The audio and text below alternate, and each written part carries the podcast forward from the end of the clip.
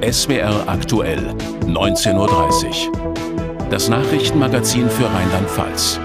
Mit Anke Neuzerling und Sascha Becker. Guten Abend. In der Arbeitswelt, da dreht sich vieles immer schneller. Als wäre das nicht genug, jagt eine Krise die andere. Corona, der Krieg, Inflation, hohe Energiepreise. Auch für die rheinland-pfälzische Wirtschaft sind das schwere Belastungen. Trotzdem haben die Maschinen- und Anlagenbauer heute eine ganz versöhnliche Jahresbilanz gezogen. Die Unternehmen in Rheinland-Pfalz dieses Krisenjahr erlebt haben, das berichten Marion Mühlenkamp, Florenz Herbst und Christian Giese-Kessler. Wenn er mal fertig ist, wird dieser Mischschneckenförderer in der chemischen Industrie Granulat mischen. Eine von vielen Großmaschinen, die die Firma Köllemann in Adenau im Ahrtal für Industriekunden herstellt. 2022 gab es zwar genügend Aufträge, ein einfaches Jahr war es aber trotzdem nicht. Unsere größten Probleme waren in diesem Jahr natürlich die extreme Materialpreissteigerung zu Beginn der Ukraine-Invasion. Äh, da haben sich die Materialien, Bleche, Stähle äh, zum Teil verdrei- oder vierfacht. Wir haben kaum noch Lieferungen bekommen. Viele Lieferanten haben die Lieferungen für eine gewisse Zeit ganz eingestellt. Ähm, das hat uns große Probleme bereitet finanziell. Teurer wurde es auch bei Vipotec in Kaiserslautern. Hier werden Maschinen zur Lebensmittelüberwachung gebaut. Die Energie dafür liefert eine Solaranlage. Für seinen Stahl muss Vipotec zwar auch mehr zahlen, aber von den Lieferengpässen waren sie deutlich weniger als andere Firmen betroffen. Einfach, weil sie viel selbst bauen sowohl in den mechanischen Komponenten, also Zerspannungskomponenten wie Drehen und Fräsen, aber auch in der Elektronikfertigung. Fast alle Steuerungen, die wir äh, für, unseren, für unseren Maschinenpark benötigen, produzieren wir selbst. Trotzdem war 2022 auch für Vipotec kein einfaches Jahr. So wie für die gesamte Branche. Der Verband VDMA sagt aber, man sei trotz rauer See auf Kurs geblieben. Herausforderungen gab es gleich mehrere. Natürlich ist als erstes der Ukraine-Krieg äh, zu nennen und äh, all die Folgen, die damit einhergehen, insbesondere die stark gestiegene und ungewöhnliche Inflation. Und das wird unsere Branche sicherlich noch eine ganze Weile ähm, belasten. Weiteres Problem? Fachkräftemangel und ein außenpolitisches Thema dass immer mehr Staaten zu protektionistischen ähm, Gesetzen und äh, protektionistischer Industriepolitik zurückkehren. Gemeint ist China, der zweitwichtigste Exportmarkt für die deutschen Maschinenbauer. Die, so wörtlich, aggressive Wirtschaftspolitik der chinesischen Regierung stelle die mittelständische Industrie vor große Herausforderungen. Von der Bundesregierung fordern die Maschinenbauer vor allem Abbau der Bürokratie und dass Gesetzesvorschläge viel stärker berücksichtigen, was die Firmen tatsächlich brauchen. Geli Hensoldt in der SWR Wirtschaftsredaktion. Das war und ist also ein schwieriges Jahr, haben wir gehört. Und jetzt laufen ja noch zusätzlich so viele Prozesse, mit denen die Firmen klarkommen müssen. Digitalisierung und so weiter. Was müssen die Unternehmen denn tun, um sich gut aufzustellen?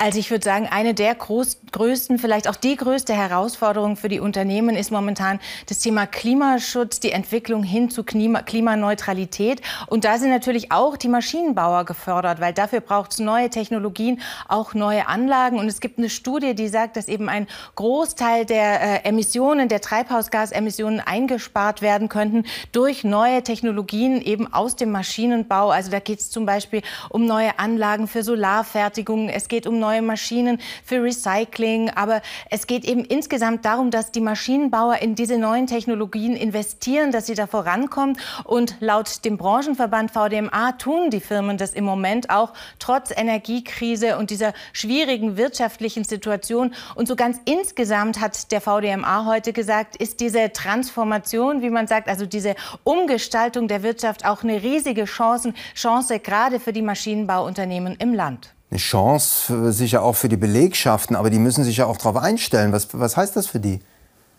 Ja, auf die Belegschaften, auf die Mitarbeiterinnen und Mitarbeiter würde ich sagen, kommt schon einiges zu. Also wir haben einmal natürlich den Trend, die Entwicklung hin zur Elektromobilität, aber das ist nicht alles. Dazu kommt noch die Automatisierung, die Digitalisierung und die verlangt natürlich den Menschen in den Betrieben auch einiges ab. Da muss man viele Sachen auch neu lernen, wenn gerade Maschinen zum Beispiel jetzt digital funktionieren. Und klar, nicht jeder, der jahrelang an irgendeiner Maschine stand, dort, ich sag mal, analog gearbeitet hat, der kann das von heute auf morgen morgen einfach so. Deshalb ist es ganz wichtig, dass die Unternehmen jetzt auch in die Weiterbildung dieser Mitarbeiterinnen und Mitarbeiter investieren. Also gerade in Zeiten von Fachkräftemangel wird es noch umso wichtiger. Denn Herr Müller, der kann vielleicht noch nicht mit dieser neuen Maschine umgehen, aber Frau Meier, die diese Kompetenz vielleicht schon hätte, die ist auf dem aktuellen Fachkräftemarkt noch gar nicht verfügbar. Also das heißt, da ist auf jeden Fall noch Luft nach oben und das wird eine der Zukunftsaufgaben auch für die Maschinenbauer im Land sein. Hm, schauen wir noch ganz kurz ins nächste Jahr. Die Energiekrise wird uns erhalten bleiben. Sind die Unternehmen vorbereitet?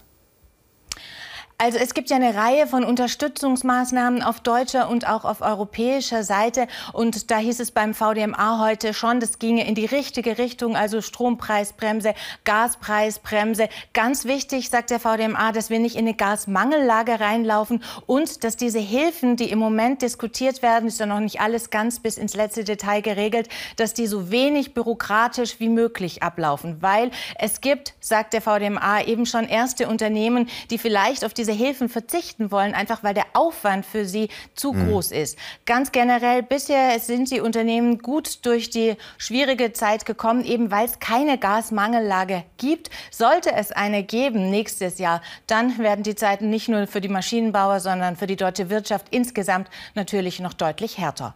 Geli Hensoldt, SWR Wirtschaftsredaktion. Vielen Dank. Wir bleiben bei der Wirtschaft. Um die Zukunft der Autozulieferer geht es jetzt in unseren Kurznachrichten, Anke.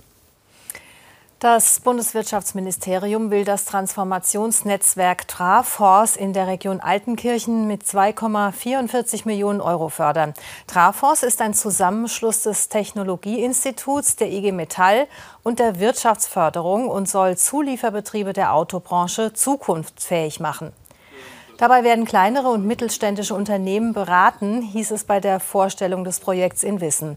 Ziel sei es, Produktionsprozesse wie etwa in der Schweißtechnik zu digitalisieren. Minister Schweizer sieht Vorteile für die Region. Trafos ist für die Region ganz wichtig, weil sich die Region natürlich auch in einem Veränderungsprozess, wir sagen Transformation, befindet. Äh, Automobilindustrie ist ganz wichtig, verarbeitendes Gewerbe ist ganz wichtig. Das soll aber auch in Zukunft so bleiben. Und es ist für Rheinland-Pfalz wichtig, weil das hier auch ein ganzes Stück auch ähm, ja, eine industrielle Herzkammer des Landes Rheinland-Pfalz ist. Fast eineinhalb Jahre ist sie her, die Flutkatastrophe an der A. Nun soll einer der Vermissten für tot erklärt werden. Angehörige haben sich dafür an das Amtsgericht Bad Neuenahr gewandt, sagte der Opferbeauftragte der Landesregierung. Bis heute werden noch zwei Männer vermisst, ein 60-Jähriger aus Kreuzberg und ein 22-Jähriger aus Bad Neuenahr-Ahrweiler. Die Gemeinden im Ahrtal sollen einfacher an das Geld für den Wiederaufbau von zerstörten Einrichtungen kommen, wie zum Beispiel für Schulen, Kindergärten oder Gemeindehäuser. Das hat die Landesregierung beschlossen. So soll das Antragsverfahren einfacher werden und die Fördermittel früher abgerufen werden können. Mainzer Unternehmen sind mit ihrem Standort zufrieden und diesem gegenüber loyal. Zu dem Ergebnis kommt eine Umfrage, die die Stadt beauftragt und heute vorgestellt hat. Demnach liegt die Zufriedenheit bei den fast 380 befragten Unternehmen in diesem Jahr bei fast 70 Prozent. Die Unternehmen blicken trotz großer gesamtwirtschaftlicher Herausforderungen optimistisch in die Zukunft.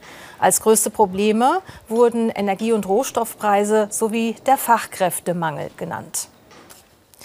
Der neue Oberbürgermeister von Landau, Dominik Geißler, ist am Abend vereidigt und damit ins Amt eingeführt worden. Er tritt die Nachfolge von Oberbürgermeister Thomas Hirsch an, der an die Spitze des Rheinland-Pfälzischen Sparkassenverbandes wechselt. Die Amtsgeschäfte wird Geißler offiziell am 1. Januar aufnehmen. Wer im Norden von Rheinland-Pfalz wohnt, der hat es nicht weit, rüber nach NRW, einkaufen im Outlet in Bad Münstereifel.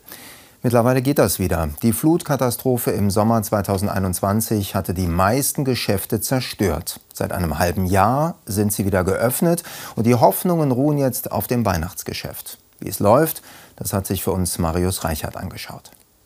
Schritt für Schritt kommt die Normalität zurück nach Bad Münstereifel. Neues Pflaster, letzte Bauarbeiten nach der Flutkatastrophe. Mit jedem Monat kehren mehr Besucher zurück, um hier einzukaufen, etwa bei Rita Schwarz. Als Teil des Outlets verkauft sie Damenwäsche. Seit Juni darf sie wieder arbeiten. Wir haben uns so gefreut, auch wir untereinander wieder hier, dass wir wieder zusammen sind und unsere Kunden bedienen können und, und unsere Firma so äh, tolerant zu uns war, uns das ganze Jahr mitzuziehen. Also, das war der Hammer. Diese beiden Kunden kommen aus Blankenheim. Vor Corona, vor der Flut, waren sie Stammgäste in Bad Münstereifel und sind jetzt umso glücklicher, dass die Einkaufsstadt fast wieder die alte ist. Ich finde, dass es äh, sehr durchdacht ist, was man hier macht. Jetzt gerade mit dem Pflaster, auch für ältere Leute. Jetzt gehen wir noch ein Stück spazieren und ich bin froh, dass die Läden einfach wieder da sind. Ja, ich finde es bewundernswert, ja. dass es so gut geschafft worden ist, ja alles dass die Leute sich wieder vernünftig und schön einkaufen können, shoppen können, finde ich wichtig. 27 von 30 Outlet-Stores sind eineinhalb Jahre nach der Flut wieder geöffnet. In manchen wird noch renoviert. 2024 sollen weitere Markengeschäfte dazukommen, erklärt der Outlet-Manager. Direkt nach der Flut hatte er eine schnelle Wiedereröffnung versprochen. Wir haben es geschafft und das liegt ganz klar daran, weil wir hier natürlich eine sehr hohe Handwerkerdichte haben und äh, wir überhaupt hier sehr viel gebaut haben in der Region und das Glück hatten, dass unsere Handwerker äh, auch zu uns gestanden haben. Ohne das wäre es gar nicht möglich gewesen. Diese Handwerker haben das Outlet parallel modernisiert. Aufzüge da womöglich für obere Geschosse, das neue Pflaster barrierefrei. Die Flut irgendwo auch eine Chance für einen Neuanfang. Du kannst mit dem Rollator ohne diese ständige Hubbelbewegung, du kannst auch, äh, ja, wenn du Gehhandicap hast oder auch mit dem Rollstuhl, viel angenehmer fahren als in der Vergangenheit. Es sind einige Läden auch äh, zusätzlich dazugekommen, die barrierefrei einen Zugang haben. Doch noch tummeln sich nicht so viele Besucher wie vor den jüngsten Krisen in der Stadt. Aber verkaufsoffene Sonntage, wie hier zu sehen, machen den Verantwortlichen und Händlern Mut. Keine Schmusekatze, auch kein Schoßhündchen. Man sieht es eigentlich auf den ersten Blick. Solche wilden, exotischen Tiere fühlen sich in ihrer Heimat natürlich wohl. Aber bei uns, irgendwo im Garten oder in der Dreizimmerwohnung, das gibt es aber tatsächlich immer wieder. In einer Pfälzer Tierauffangstation wissen sie das genau, kümmern sich um die Tiere und machen auf ihr Leid aufmerksam. Aus unserem Kaiserslauterer Studio berichtet Sina Weber. Das ist Tikam. Der vierjährige Puma lebt in der Tierauffangstation in Maßweiler. Aber eigentlich kommt er aus Baden-Württemberg. Dort hat er bei seinem ehemaligen Besitzer in einer Wohnung gelebt. Wir kennen leider zu Genüge diese Geschichten und haben uns gedacht, ja super, wieder so ein Fall. Ähm, und haben uns gedacht, wir versuchen natürlich irgendwie zu helfen ähm, und den Puma da rauszuholen, weil es ist eigentlich schon von Anfang an klar gewesen, dass es erstens mal keine artgerechte Haltung ist und dass die ganze Sache wahrscheinlich auch nicht mit rechten Dingen zugegangen ist. Solche Fälle seien keine Seltenheit, sagt Florian Eiserloh. Ein Puma ist über das Internet schon für 2.000 bis 3.000 Euro zu haben. Und zwar ganz legal. Denn Zucht und Haltung von exotischen Wildtieren, wie zum Beispiel von Polarfüchsen, sind in Deutschland nicht verboten. Das kann jeder, wenn er einen einigermaßen großen Garten hat, ähm, kriegt jeder ein Gehege von 10 mal 10 Metern hin und da darf man einen Puma halten. Und das ist natürlich in keinster Weise artgerecht, wenn man überlegt, wie groß die Gebiete sind von diesen Katzen, ähm, wie groß die Streifgebiete sind. Auch Polarfüchse aus Pelztierfarmen und Privathaltung werden immer wieder in der Wildtierstation abgegeben. Besonders oft kommen aber Waschbären. Von ihnen leben derzeit 27 in Maßweiler. Viele von ihnen aus privater Haltung. Wie das bei den Tieren immer so ist, wenn die klein und süß sind als Baby, dann funktioniert das noch ganz gut. Ähm, aber sobald die Tiere größer werden, ähm, geschlechtsreif werden, dann verteidigen die ihr Territorium. Und ein Waschbär, der kann auch schon ganz gut beißen und ähm, ist dann auch mal ganz schön garstig, wenn er möchte. Denn Wildtiere blieben nun einmal Wildtiere. Daher haben die Tierschützer aus Maßweiler klare Vorstellungen, wie die Wildtierhaltung gehandhabt werden sollte. Wir fordern strengere Auflagen für die Tierbesitzer, die schon solche Tiere haben, ähm, dass man halt einfach dem Tierwohl und dem Tierrecht ähm, mehr nachkommt und das auch wirklich kontrolliert wird. Und prinzipiell eigentlich ein generelles Verbot für exotische Tiere in Privathaltung. Und darüber hinaus hoffen die Tierschützer, dass die Regeln künftig nicht nur strenger, sondern in allen Bundesländern auch einheitlich sein werden. Gegen die Haltung exotischer Tiere setzt sich die Organisation Pro Wildlife aus München ein. Von dort ist jetzt Projektleiterin Katharina Lameta zugeschaltet. Guten Abend. Guten Abend. Ein Polarfuchs passt nicht in die Pfalz, das würden viele sicher unterschreiben. Aber andererseits muss man ja auch sagen, es ist bei uns nicht verboten, exotische Tiere zu halten. Wenn jemand das verantwortungsvoll macht, was ist dagegen zu sagen? Hier ist die Betonung darauf, dass eben das Problem ist, dass der Großteil der Tiere sich angeschafft wird, ohne dass irgendwelche Vorkenntnisse bestehen und dass natürlich dann auch keine tiergerechte Haltung ähm, stattfinden kann. Es mag äh, verschiedene Tierarten geben, die durch mit extrem hoher Expertise ähm, und entsprechenden auch Aufwand äh, artgerecht gehalten werden könnten. Aber ähm, der ganz große Anteil an Tieren kann eben nicht artgerecht gehalten werden. Und vor allem kann es nicht durch ähm, den normalen Laien, den normalen Privatmann äh, artgerecht gehalten werden. Mhm, ist es aber eben erlaubt. Äh, was sagen Sie, was müsste passieren in Deutschland, in Rheinland-Pfalz? Ähm, also wir von Pro Wildlife, wir setzen uns dafür ein, dass ähm, wir in Deutschland eine sogenannte Positivliste bekommen. Das haben auch schon verschiedene andere europäische Länder eingeführt. Und Positivlisten sind eben dafür da, den Handel und die Haltung ähm, mit, mit Wildtieren äh, zu regulieren. Das bedeutet, hier müssen einfach verschiedene Aspekte berücksichtigt werden, ähm, die ganz klar festlegen, ob sich eine Tierart überhaupt dafür eignet, in Privathand gehalten zu werden. Das heißt, ist es möglich, diese Tierart artgerecht zu halten? Also zum einen den Tierschutzaspekt. Dann haben wir als zweites den Artenschutzaspekt. Zum Beispiel wird, wurde diese Tierart in der freien Natur eingefangen. Ähm, dann haben wir noch den Naturschutzaspekt. Ähm, stellt diese Tierart eine Gefährdung für unsere heimischen Arten zum Beispiel auch dar. Und dann haben wir noch verschiedene Aspekte, die Menschen berücksichtigen. Zum Beispiel ist einfach, besteht ein Gesundheitsrisiko durch diese Tierart oder auch ein Sicherheitsrisiko, weil sie zum Beispiel sehr giftig ist oder eben zum Beispiel wie Löwen oder Tiger ähm, auch einfach eine gewisse Beißkraft haben und durch allein durch ihre physischen ähm, Aspekte quasi äh, eine Gefahr für den Menschen darstellen. Hm, also engere gesetzliche Regelungen fordert Katharina Lameta von der Tierschutzorganisation Pro Wildlife. Vielen Dank. Dankeschön. Es ist einfach zu verlockend. Weihnachtsbäckerei hier, Lebkuchenherzen da. Dagegen kommt der Sport, zu kurz. Nicht nur, aber eben auch im Advent. Darauf hat heute der Bewegungsgipfel in Berlin aufmerksam gemacht. Bundesregierung, Sportbünde und Vereine wollen für mehr Bewegung werben. Ein Vorbild könnte die Aktion Bewegter Advent des Landessportbundes Rheinland-Pfalz sein. Im Blickpunkt dabei sind die rheinland-pfälzischen Grundschulkinder, so wie heute in Worms. Christian Döring war dort. Es ist eine Luftnummer im positiven Sinne.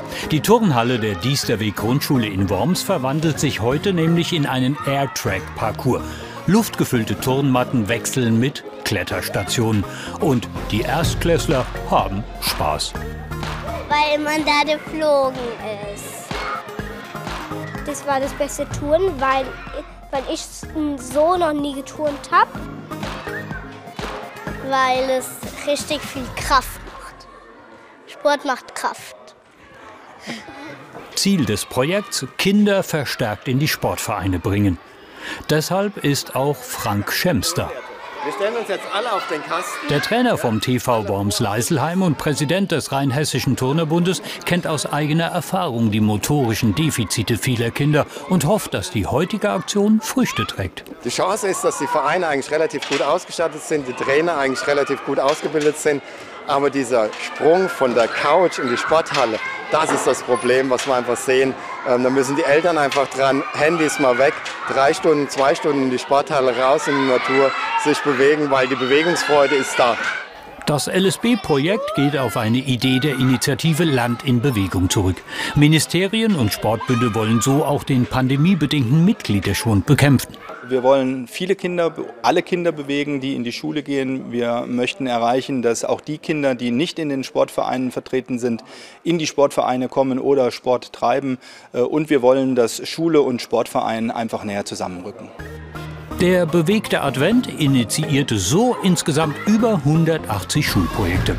Die Erstklässler in Worms finden es cool. Dass man da, da mit anderen Kindern was machen kann.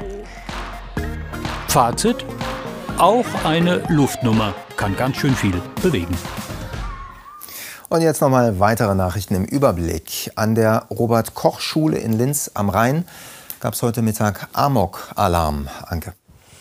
Für die Polizei war es ein Großeinsatz. Die Schule wurde evakuiert, der gesamte Bereich abgesperrt. Nachdem sie das Gebäude komplett abgesucht hatte, konnte die Polizei schließlich Entwarnung geben. Es habe sich vermutlich um einen technischen Defekt gehandelt, also einen Fehlalarm. Vor einer neuen Betrugsmasche warnt das Landesamt für Steuern in Koblenz. Angebliche Finanzbeamte würden anrufen und per Hausbesuch Hilfe bei Steuererklärungen und Fragen der Grundsteuerreform anbieten. Dabei würden sie häufig die Kontodaten der Bürger erfragen. Das Landesamt weist darauf hin, dass Finanzbeamte niemals Hausbesuche machen.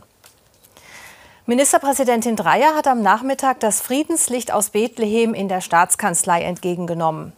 Pfadfinderinnen und Pfadfinder hatten das Licht am Sonntag nach Rheinland-Pfalz gebracht und verteilen es zurzeit im Land als Botschaft des Friedens. Ministerpräsidentin Dreyer dankte ihnen für ihr Engagement. Denn der Krieg gegen die Ukraine habe gezeigt, dass man sich auf Frieden nicht verlassen könne. Die Polizei hat vergangene Nacht eine betrunkene Falschfahrerin auf der B9 bei Germersheim gestoppt. Mehrere Verkehrsteilnehmende hatten das falschfahrende Auto gemeldet. Nach Polizeiangaben saß auf dem Rücksitz des Wagens außerdem noch ein vierjähriges Kind, das nicht angeschnallt war. Zwei große Weihnachtsbäume im Cabrio, die auch noch teilweise in den Gegenverkehr ragten, das war der Polizei bei einer Kontrolle bei Neitersen im Kreis Altenkirchen aufgefallen. Die Frau fuhr aber einfach weiter, worauf sie ein zweites Mal gestoppt wurde und unter Aufsicht die Bäume umladen musste.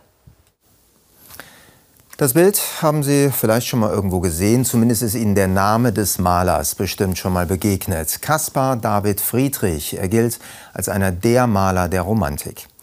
In Rheinland-Pfalz gab es einen Maler, der ganz ähnlich gearbeitet hat. Johann Adam Ackermann.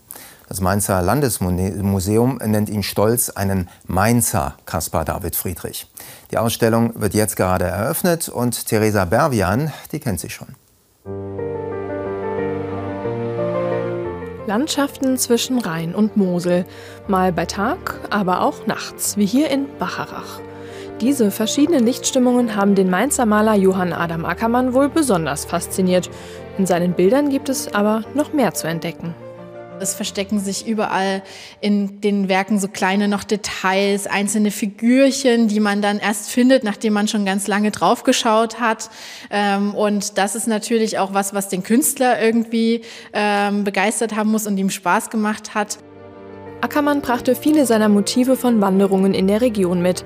Unterwegs machte er erst Skizzen und vollendete seine Aquarelle dann im Atelier. Diese Landschaftsbilder sind ganz typisch für das 19. Jahrhundert. Auch der berühmte Caspar David Friedrich hat solche Motive oft gemalt. Und Ackermann hat sich von Friedrich inspirieren lassen. Genau, also ähm, man kann beide eben sehr gut vergleichen über die Motive, ähm, aber auch die Qualität der Werke ist extrem hoch. Ähm, bei Ackermann ist, steht äh, dem Caspar David Friedrich um nichts nach und wir versuchen eben jetzt unseren ähm, romantischen ähm, Maler ähm, des 19. Jahrhunderts hier neu zu präsentieren und ähm, dieses wirkliche Highlight unserer Sammlung auch einmal zeigen zu können. Die ganze Sammlung bestand mal aus 75 Aquarellen, die im Zweiten Weltkrieg zum Schutz ausgelagert waren. 1945 beim Transport zurück nach Mainz wurden dann über 40 Werke Ackermanns geklaut. Die meisten sind bis heute verschollen. Aber zwei Bilder konnte das Mainzer Landesmuseum in den letzten Jahren zurückkaufen, wie dieses Gemälde mit dem Titel Oppenheim am Rhein. Nur wegen eines kleinen Details ist es jetzt wieder im Besitz des Museums. Dieser Stempel ist quasi eigentlich äh, der Grund, weshalb wir dieses Aquarell jetzt zurückerwerben konnten. Denn der Kunsthändler hat uns aufgrund des Stempels, der sich auf der Rückseite ja noch befand, als Eigentümer erkannt und uns kontaktiert. Bei uns steht ganz deutlich eben auch dabei Gemäldegalerie Mainz, sodass wir das Werk dann auch zurückerwerben konnten. Johann Adam Ackermann. Eine Ausstellung, mit der das Landesmuseum einen eher unbekannten Mainzer Künstler bekannter machen will. Das passt doch in die Adventszeit. Knackig kalt ist es draußen. In einigen rheinland-pfälzischen Regionen sogar weiß. Für alle, die spazieren wollen, einfach schön. Für die Kinder nach der Schule sicher auch. Nur wer aufs Auto angewiesen ist, der muss spätestens jetzt aktiv werden. Da war ja was. Winterreifen. Michael Jung berichtet für uns aus Kaiserslautern. Bei frostigen Temperaturen wie heute stehen beim Reifenservice die Telefone nicht mehr still. Guten Morgen, die Firma KSC Reifenservice. Mein Name ist Bomke. Okay. Haben Sie auch die Reifengröße? So geht das fast den ganzen Tag. Denn alle die, die immer noch die Sommerreifen drauf haben, merken spätestens jetzt, der Wechsel auf Winterreifen ist dringend nötig. In den letzten Jahren war es ja ein bisschen mau mit, dem, mit, dem, mit der Kälte, mit dem winterlichen Wetter. Äh, in der Zwischenzeit ist es so, äh, jetzt wo es kalt geworden ist, melden sich doch tatsächlich auch die Leute, die immer äh, relativ lang gewartet haben.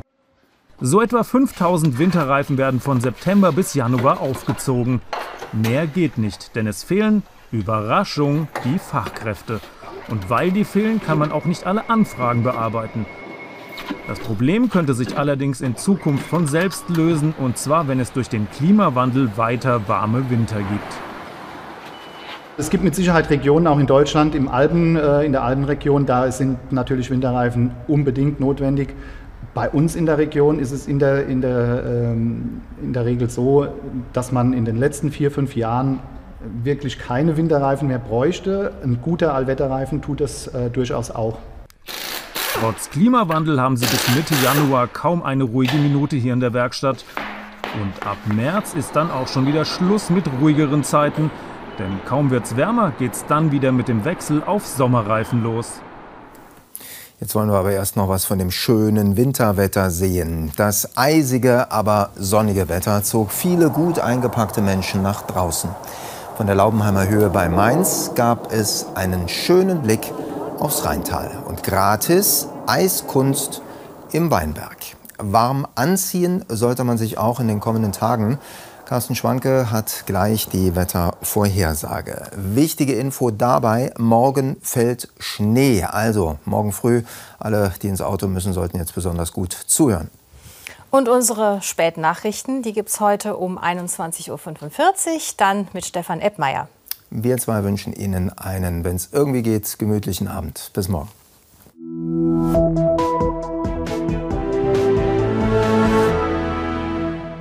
Einen schönen guten Abend, herzlich willkommen zu den Wetteraussichten für Rheinland-Pfalz. Der Winter hält noch durch, aber nur noch bis zum Ende der Woche. Sehen wir sehr schön hier auf dem 15-Tage-Trend. Bis Sonntag erwarten wir Tageshöchsttemperaturen von rund 0 Grad oder knapp darunter. Ab Montag wird es bei uns deutlich wärmer. Wie das Weihnachtswetter allerdings wird, das steht noch in den Sternen. Die Wettermodelle sind sich da absolut noch nicht einig. Aber wir schauen mal auf den Winter des morgigen Tages. Der bringt nämlich nicht nur Frost, sondern auch noch Schnee. Es wird morgen tagsüber schneien und zwar von Nord nach Süd äh, gestaffelt. Im Norden nur wenige Zentimeter. Im Süden der Pfalz hingegen sind durchaus morgen im Verlauf des Tages 5 bis 10 Zentimeter Neuschnee möglich. Und die ersten Schneewolken erreichen uns in der kommenden Nacht. Vor allem in der zweiten Nachthälfte kommen sie aus Südwesten bei uns an. Die Temperaturen gehen nachts zurück auf minus 3 bis minus 6 Grad. Morgen Vormittag breiten sich die Schneewolken langsam über unser gesamtes Bundesland aus. Und vor allem in der Pfalz fällt der Schnee dann auch mal für einige Stunden lang kräftiger. Auch am Nachmittag flockt es hier noch, während es allmählich aus Norden trockener wird. Die Temperaturen bleiben auch tagsüber im Frostbereich mit Höchstwerten zwischen minus einem und minus 4 Grad. Der Wind weht dazu meistens schwach oder aus östlichen Richtungen. Die weiteren Aussichten, es geht trocken weiter und ab Freitag auch wieder etwas sonniger. Dabei bleibt es kalt, nachts zum Teil unter minus 5, tagsüber knapp unter 0 Grad.